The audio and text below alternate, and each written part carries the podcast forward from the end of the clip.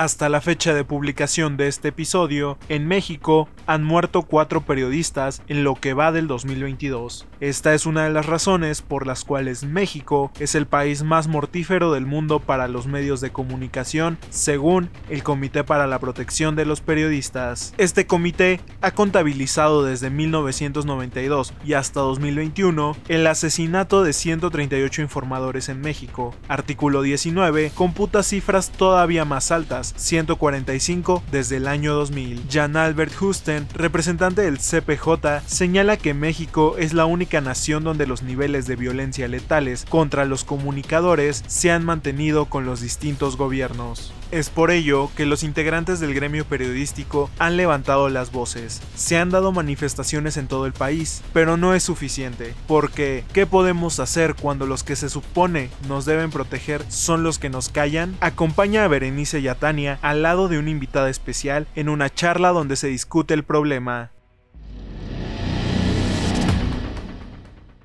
Hoy tenemos que hablar de un tema muy importante, el ataque constante a la libertad de expresión que ha cobrado la vida de cientos de periodistas. En enero recibimos tres fuertes noticias al enterarnos del asesinato de colegas quienes solo se dedicaban a la valiosa labor de informar. Tres periodistas asesinados en 25 días del 2022. Yo soy Tania Juárez y me acompañan. Yo soy Berenice Rosales y sí, es un tema muy delicado del que se tiene que hablar y para eso nos acompaña nuestra amiga y colega Laura Jiménez, que es reportera del Universal y quien se va a presentar a continuación. Hola, saludos a todos. Muchas gracias por invitarme a este programa. Gracias a ti, Lau, por estar aquí con nosotros. Como bien les comenta Bere, Laura es reportera del Universal. Ella se ha dedicado a investigar el tema de desaparición forzada. También sigue el movimiento feminista, casos de feminicidios, entre otros temas sociales. ¿Cómo estás, Laura? Bien, gracias. Aquí acompañándolos en un tema que no solamente debe de interesarle al gremio, sino sí que afecta a toda la sociedad, como es el ataque a la prensa. Sí, claro, es como lo dices, ¿no? Muchas veces creemos que nada más los periodistas son quienes debieron unirse a esta movilización, aunque muchos por diferentes trabajos o también la misma enfermedad no, no se les permitió en la movilización que se convocó para el 25, pero en realidad a toda la sociedad le incumbe, ¿no? Es un tema importante porque también se trata de la información de todos y, por supuesto, ¿no? De la violencia que hay dentro del país. Sí, iniciamos un año que fue el 10 de enero, el asesinato del compañero Luis Gamboa en Veracruz y a eso le siguió el asesinato de, de Margarito en Tijuana y después el de Lourdes Maldonado, igual en la ciudad de Tijuana. Entonces, pues son agresivos, tienen en, común pues esta impunidad hacia la prensa, hacia el ejercicio periodístico. Mencionaste hace ratito algo bien importante, que es que no solo al gremio periodístico le debería importar, sino en general a las personas. Y me acordé que una vez cuando estábamos en la escuela, en una conferencia, esta Gabriela Marketing mencionó que el asesinato hacia periodistas no solo es pues un ataque a las personas, sino también a la democracia y a la libertad de expresión, lo cual es pues sumamente importante porque estamos hablando de algo que pues perjudica a todos porque no tenemos esa libertad no solo de nosotros como periodistas de informar, sino de que la gente se informe y pues ahora sí que como hemos dicho constantemente y, se ha dicho en las marchas, pues matando periodistas no se mata la verdad. Sí, en el año van tres asesinados, pero pues en estos tres años son 28, en los, bueno, los que van de este sexenio. Hay lo que es el mecanismo de protección hacia periodistas, pero vemos que es una cuestión que es, eh, es insuficiente y es ineficaz para los compañeros que están dentro de este mecanismo. Ahora que mencionabas lo de la escuela, yo me acuerdo cómo había como que esta advertencia, ¿no? El que nos dicen, es algo muy general lo que nos mencionan. Nos dicen que es una profesión de riesgo, nos dicen que en México se matan periodistas, pero no nos dicen que asesinan y desaparecen a nuestros compañeros y amigos, o que los casos quedan en impunidad, que nos queda a nosotros hablar de nuestros muertos, y que con una mano tomamos el registro de la violencia y con otra mano la tenemos en el corazón, pensando en nuestro dolor ante la pérdida y ante la posibilidad de que pudimos ser nosotros. Sí, claro, y además lo del mecanismo, ¿no? De protección, eso es lo que incluso ha mencionado mucho el presidente, el mecanismo de protección federal al tanto defiende, y que además eh, yo creo que también es una falta de organización, porque, por ejemplo, escuché también muchos casos de periodistas que ya están inscritos ahí. En México hay alrededor de 700 periodistas bajo esta figura, y entre ellos, pues muchos también comentan, ¿no? Que fue el caso a lo mejor también de Margarito, que es difícil acceder, también porque se tienen que entrar como con mucho papeleo, muchas cosas para que esté una cuestión muy burocrática. Exacto, y eso pues no, no facilita las cosas, o sea, no es tanto como que sí, claro, está el mecanismo ahí y además los estímulos justo en este gobierno se empezaron a reducir ciertos ingresos para, sobre todo, por ejemplo, estos mecanismos de protección a periodistas, entonces es muy difícil, en primera, de que se acceda y que pues estos se lleven a cabalidad y lo vemos, ¿no? Lo vemos así como en el caso de Lourdes, que también tenía, estaba bajo esta opción y sin embargo, cuando había ganado la, la pelea, porque recordemos que ella tenía un conflicto laboral con el dueño de la televisora para la que ella laboraba y cuando gana este conflicto que ella pues ya había terminado como su lucha, en ese momento vemos que después, días después, es asesinada frente a su casa. Entonces, ¿dónde están, no? ¿Dónde están quienes la estaban viendo? Sí, es un mecanismo que carece de presupuesto y también de personal como para poder ser efectivo. Se necesita, digámoslo, ciertas reformas hacia esta ley de protección para periodistas y defensores de derechos humanos que también es otro de los círculos afectados, digámoslo así, que también son perseguidos, que también están estas amenazas y que también están los asesinatos y desapariciones. Sí, además tiene que como mencionar todo esto, describir de manera cronológica dónde ocurrieron los hechos, cuando recibieron, bueno, para quienes están pidiendo esta protección, cómo es que el trabajo periodístico derivó en la amenaza, o sea, también es esta investigación que creo que también forma parte de la investigación en los asesinatos, ¿no? Que muchas veces intentan justificar con otras cosas como de, claro, pero pues es que él tenía a lo mejor un conflicto con el vecino, ¿no? Un, algo muy sonado. Sí, de hecho es lo que se había especulado en una de las primeras líneas de investigación supuestamente que tenía la alcaldía de Juana, pero después se descartó al siguiente día que compañeros de Margarito fueron a manifestarse fuera de esta instancia eh, diciendo que una de las principales líneas de investigación que se debería de seguir era justamente el que Margarito había asesinado, había sido asesinado por, por su trabajo, por su labor periodístico. Él cubría nota roja. Ahorita me parece que eh, la fiscalía maneja tres líneas de investigación y el arma con el que se cometió este asesinato eh, ya tenía como cinco sobre el accionar de esta arma de fuego y aparte pertenecía al cártel Jalisco Nueva Generación. Entonces, el asesinato de Margarito coincide, digámoslo, en el nivel de violencia con el de la compañera Maldonado. Eh, los dos fueron asesinados afuera de su casa. De Margarito fue su hija quien lo vio muerto afuera de su domicilio y después circularon muchas imágenes acerca de las mascotas que tenía Lourdes, pero había como que esta conmoción, ¿no? Hablando de las mascotas, de, de la adopción y mucha gente se, se conmovió por eso, pero pues creo que dejaron un poco de lado que también había una joven de 15 años que vio a su papá, o sea, que le destruyeron toda la vida y no, no solamente quedaron las mascotas en, en orfandad, sino también una, una chica, creo que hay que, que dimensionar ese tipo de, de cosas y el cómo esta violencia pues rompe todos los núcleos familiares, deja totalmente en orfandad, en este dolor a las personas que rodean, al núcleo que rodea la persona con la que se atentó. Algunos compañeros de Tijuana, después de la muerte de Margarito, eh, mencionaban que el balazo les dio a todos, o sea, fue una cuestión que nos unió como gremio, nos unió la indignación, fue una indignación colectiva. Y después de, salir a las calles, en ese momento fue algo un poco más local, digámoslo así, de salir a las calles, no pasaba mucho de que fue el entierro, salieron imágenes de la familia de Margarito eh, con las palomas, con lores y toda esta cuestión que se hizo en su memoria cuando ya estábamos protestando otra vez, pero ahora por el asesinato de la compañera, ¿no? Entonces son como ataques repetitivos y no solamente esta cuestión, sino que también por el lado de las autoridades vemos que nada más condenan y se indignan, pero en la práctica pues no hacen que el mecanismo funcione, no hacen una cuestión para resolver los casos porque pues menciona este Alejandro Encinas que cuentan con el 90% de impunidad los casos entre agresiones a la prensa. Entonces también nos encontramos en un juego cruzado, ¿no? Porque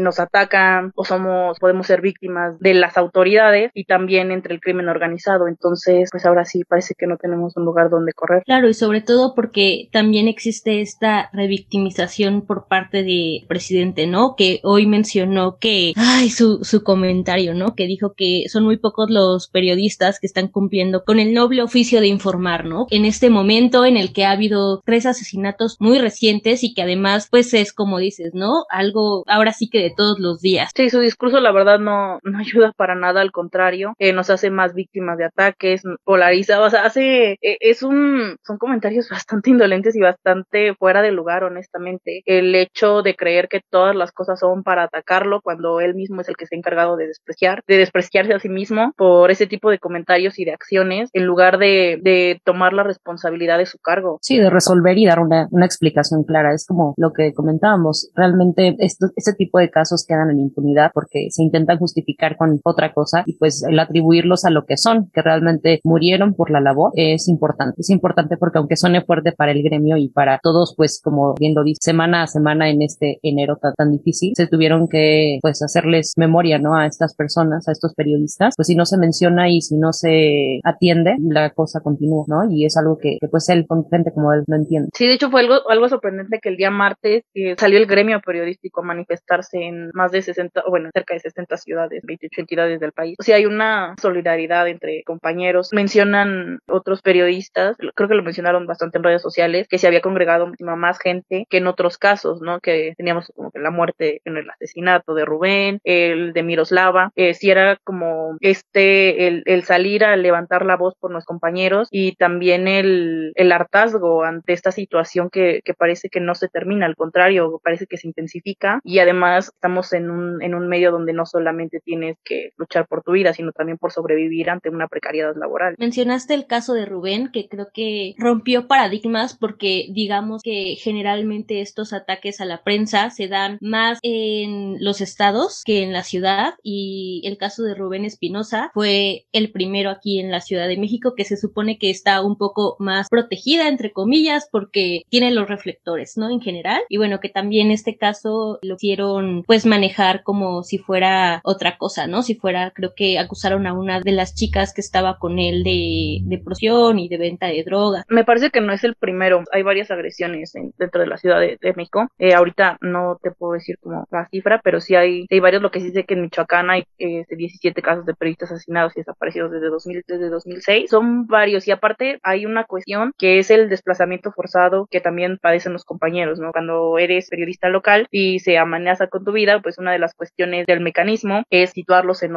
estado, es brindarles lo que es el famoso botón de pánico, pero en muchas ocasiones tienen que ver desplazados. Uno de los lugares donde más llegan son la Ciudad de México y el Estado de México, es donde llegan a vivir en su mayoría. Y fue lo mismo que le pasó a Rubén, ¿no? O sea, viene de Veracruz, sale desplazado por la violencia, llega a la Ciudad de México y es acá donde fue esta percepción y pues donde lo asesinan. Y lo mismo ha pasado con otros compañeros que han, pues, pues sí, ya sea que no los han matado en sus estados de origen, pero pues sí han atentado contra su vida en pues donde los localizan. Pues. Sí, hay alrededor de 67 periodistas desplazados. Como lo comentas, si bien pueden ser dentro del mismo país, también es cierto que muchos han tenido que estar en colaboración con refugios en otros países y que puede ser que ni siquiera regresen al país, ¿no? Por la misma violencia y porque sus agresores siguen libres y también el que sigan libres y a lo mejor y no ejerzan algún cargo público no quiere decir que estén fuera de riesgo porque siguen teniendo todavía el mismo poder y pueden todavía ejercer violencia contra ellos. Entonces se vuelven casos cada vez más complejos por este tipo de mecanismos. O sea, ya es como si fuera esta, este tipo de violencia incontenible. Y precisamente con esto que mencionas también, el botón de pánico, estuve leyendo hace poco sobre el caso de Francisco Canul, el periodista que pidió ayuda porque se metieron a su casa, estuvieron como intentando revolver papeles, no le robaron nada, pero pues para él eh, lo comenta como una agresión y una agresión, por supuesto, hacia su profesión, ya que él fue quien grabó el video donde los policías asesinan a Victoria Salazar, la salvadoreña, que recordemos este caso de brutalidad policíaca que ocurrió el año pasado. Entonces a él solo se le otorga un botón de pánico, ¿no? Y, y es lo que dice, bueno, ¿y esto, o sea, de qué me sirve, no? Así ya está padre, ya tengo mi botón de pánico y, y pues es como un, se le atendió para lo solicitó y no hay más. O sea, dice él, si quisieran, si me hubieran querido matar, ya me hubieran matado, ¿no? Esto no tiene un funcionamiento. Sí, son muchas cosas que se tienen que considerar con el botón de pánico. Justo en la manifestación que se dio en frente a la Secretaría de Gobernación el día martes, no solamente se gritaron consignas, sino también hubo testimonios de compañeros desplazados y que están dentro del mecanismo. Una de ellas mencionaba justamente la función del botón de pánico, ¿no? Decía, es que te dan un botón de pánico que donde mandan tu ubicación y todos tus datos y toda esta cuestión la tiene a la mano la fiscalía, que muchas veces es la misma fiscalía las que nos amedrenta, las que nos asesina, digámoslo así, porque hablamos de esta también de esta colusión de, de autoridades con el crimen organizado o cuando se afectan los intereses de, de, ciertas personas y no les gusta lo que se publica o lo que se da a conocer que se supone que, de que es de interés. Un activista activista que yo llegué a entrevistar hace mucho tiempo y que tengo como una buena relación con esta persona, hacía, digamos, un poco de burla del funcionamiento del, del botón de pánico. Estaban otras familias de personas desaparecidas y mencionaba que le habían dado ya el botón de pánico y decía es que le pones este botoncito sale una burbuja y te protege y te repele de todas las balas. Entonces era el tomar hasta de una forma burlona un botón o un mecanismo que pues realmente no te da esa protección y esa garantía pues de que vas a sobrevivir un ataque o que realmente que te dé un poco de seguridad o de protección. Al contrario, es como pues algunos lo sienten como una burla ante la ineficacia que es este, es este mecanismo o parte de,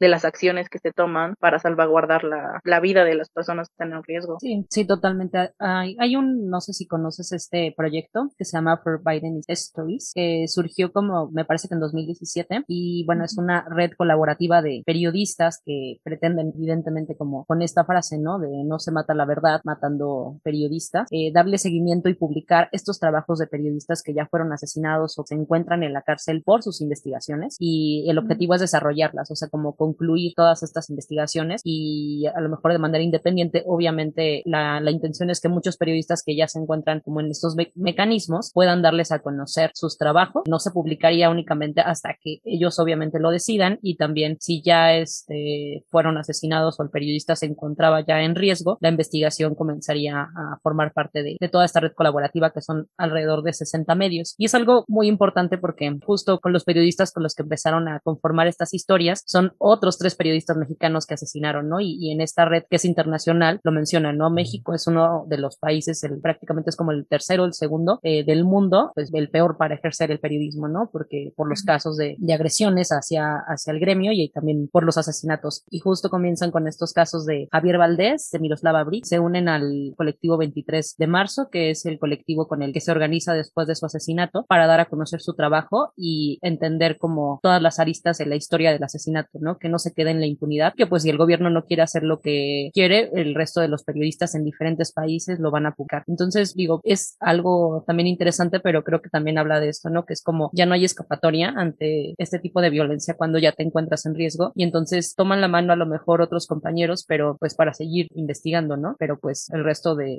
seguridad no está todavía como en manos de alguien que pueda ponerle. Sí, como lo mencionas, México es el primer lugar en asesinatos y en riesgo para ejercer el periodismo en América Latina y el segundo lugar a nivel mundial después de Afganistán, que pues es curioso porque se supone que no estamos en una guerra aquí en México, bueno, al menos no una guerra declarada, es más como pues este conflicto interno no tenemos y al final pues sí, o sea, parece que no tenemos dónde correr, pero digamos lo que cosas, algo que nos ha salvado o que nos podría salvar es seguir apostando a seguir creando este tipo de redes de apoyo y de colaboración y solidarizarnos como gremio, porque pues tristemente parece que a la sociedad no le interesa tanto el asesinato de, de periodistas y somos nosotros los que tenemos que cubrir la muerte de nuestros compañeros, que darle difusión y que decirles como, hey, oigan, este, la muerte de periodistas importa porque no solamente es esta persona, sino todo lo que, lo que significa, lo que conlleva, el cómo eh, también le quitas a la sociedad la, eh, esa posibilidad de, de conocer, de saber, de informar. Ahorita que mencionaste que pues los periodistas tienen que cubrir el asesinato de sus compañeros, recordé que apenas en la manifestación está Estefanía Camacho, que también es una reportera y amiga, mencionó que justamente eso, ¿quién, quién entrevista a los entrevistadores, ¿no? ¿Quién entrevista a los periodistas? Y hablando de esto, recordé que pues tú participaste en el documental de Lleno Zarate, que fue nuestra maestra, y no callarán nuestras voces y que justamente también aborda esto, ¿no? Como las periodistas mexicanas, pues además de sufrir o más bien tener atravesada esta violencia que viven día a día como periodistas, también lo hacen como mujeres. Al final parece una, una escala de vulnerabilidades, como corres riesgo y eres periodista, corres riesgo o más, eh, estás como más propensa a, pues porque eres mujer y vivimos en un país, pues no quisiera decir un país feminicida, pero donde cometen muchísimos feminicidios, son 10 mujeres asesinadas al día y son cerca de 24 mil las mujeres desaparecidas. Entonces hablamos de un doble riesgo y a eso le sumas otras características que pueden ser, que te pueden hacer más vulnerable, no sé, el ser una eh, mujer indígena, el, uh, así, y así se va, se va sumando. Sí, como en la escala de privilegios, ¿no? Cuando puedes estar en vulnerabilidad. Siempre hay que tomarlo en cuenta y creo que es, este tipo de proyectos es proyectos que contribuyen, como también lo, lo decías bien, lo ¿no? Las redes colaborativas nos salvan. También hablar de este tipo de cosas, ¿no? O sea, que no es Arate, es doctora, es periodista y ella habla muy bien en este documental, en esta investigación sobre estos casos y cómo se incrementa el riesgo, ¿no? Siendo mujer. También el, el intento de informar y de, de, investigar es muy, muy importante porque llega a diferentes personas, no solo volvemos al, al tema y creo que lo podemos mencionar muchas veces hasta que quede claro, ¿no? No solamente hacia periodistas, que son quienes pues regularmente están relacionados, estamos relacionados con este temas, ¿no? Sino al resto, ¿no? De lo importante que es seguir cuidando a, a, los, a los medios, ¿no? Que son quienes se informan día con día y pues a veces también se aventuran a, a investigar cosas muy, muy fuertes, ¿no? Y tú lo sabes bien. Y creo que también es muy interesante por eso que si tienen la oportunidad de ver este corto documental, me parece que se encuentra en Filming Latino, no callarán nuestras voces, recuerden, y pues ahí tienes tu, tu participación, eh, donde pones también parte de tu, de tu experiencia. Sí, Gino hizo un, oh, sí, hizo un estupendo trabajo en, en, en el corto. Eh, de hecho, no solamente salgo yo, salen otras compañeras que muestran su trabajo, este, hablan sobre su trabajo, sobre todas las implicaciones y también otras cuestiones que no siempre se abordan, ¿no? Que es eh, la cuestión de acoso, el cómo por ser mujeres eh, no siempre se nos, eh, no sé, se nos da el mérito de, del trabajo, sino nos niñean, por decirlo de, de, una forma, o en ocasiones menosprecian nuestro trabajo por una cuestión de género. Entonces realmente es un, es un muy buen documental que aborda muchísimo del tema de cómo es ejercer el periodismo desde una visión cargada de feminismo y como siempre pues intentando formar redes de apoyo entre, entre las colegas, entre mencionar este tipo de, de abusos y no solamente dentro del gremio, sino también cómo esta visión nos hace ver la realidad con una perspectiva un poco diferente en los temas que cubrimos, ya sea el feminicidio, la desaparición de mujeres, la trata y pues otros. Así que véanlo. no porque salga yo, pero sí véanlo.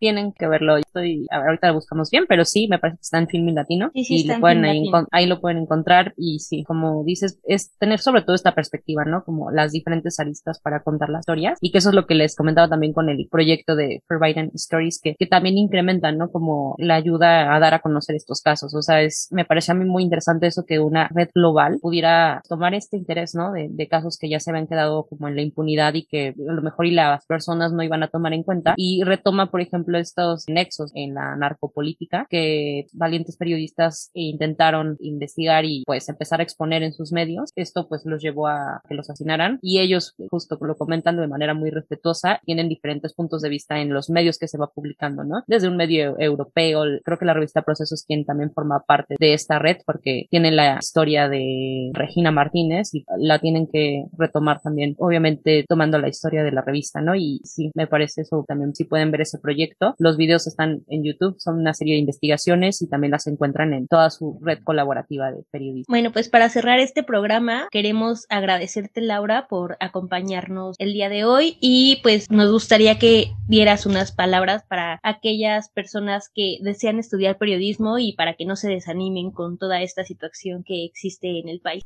En un país donde se ataca, se persigue, se asesina a periodistas, decir que aunque la impunidad parece reinar, eh, no tendrá nuestro silencio. Es oficio, es una actividad muy noble, que tiene como fin apoyar, ayudar, no solamente informar, donde hemos dado la solidaridad de grupos a los que hemos acompañado, como es las primeras personas que se pronunciaron ante estas violaciones a derechos humanos, ante esta persecución y ante los asesinatos a periodistas, que son personas que digamos, lo que compartieron su dolor con nosotros, ¿no? Con las que hemos caminado, que han sido las madres buscadoras y también las sobrevivientes de feminicidio o también colectivos de familias de víctimas de feminicidio.